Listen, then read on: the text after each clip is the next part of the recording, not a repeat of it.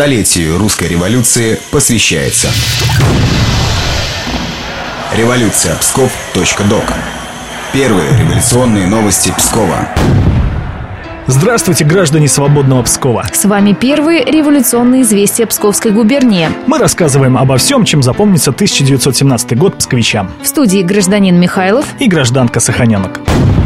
30 апреля. В губернии продолжается волна переименований населенных пунктов, связанных с ненавистной теперь императорской фамилией. Так, Романовскую волость Псковского уезда переименовали в Тарошинскую, а Константиновскую в Гдовском уезде в Доложскую.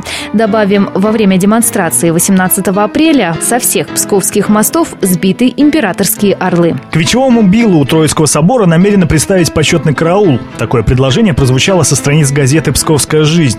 Как подчеркивается в статье, железная била – это инструмент народной демократии, который в древние времена призывал псковичей на вече, а значит требует охраны и уважения со стороны новых революционных властей.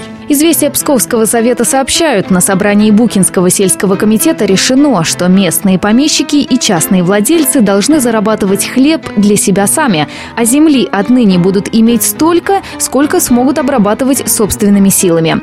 Незапаханные земли крестьяне распределили между всеми, кто в ней нуждается. В этом же номере «Известия» сообщает, что восьмичасовой рабочий день к данному моменту введен на городской электрической станции, гидротехнических организациях, в технической мастерской Союза городов, на на фабрике Мейера, заводах Кондора, Гринсона и Гессе.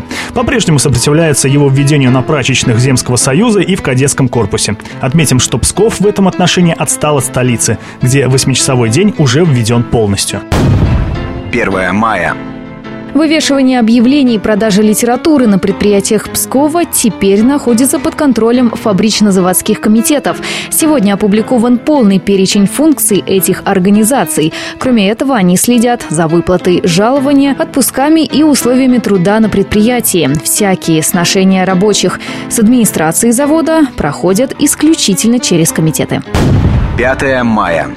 Сегодня сформирован новый состав Временного правительства. Пост военного министра после отставки Гучкова занял социалист Керенский.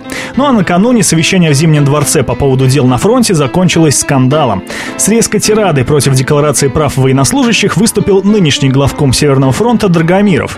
Как сообщают наши осведомители, свое выступление генерал закончил словами «Так больше продолжаться не может. Нам нужна власть. Мы воевали за Родину. Вы вырвали у нас почву из-под ног. Потрудитесь ее теперь восстановить».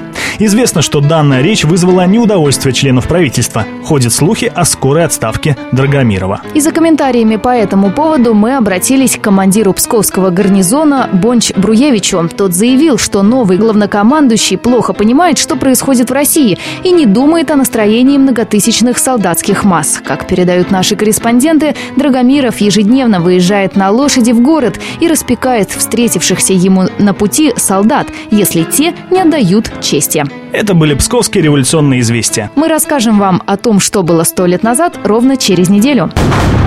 Проект выходит при информационной поддержке Псковской областной универсальной научной библиотеки и Государственного архива Псковской области.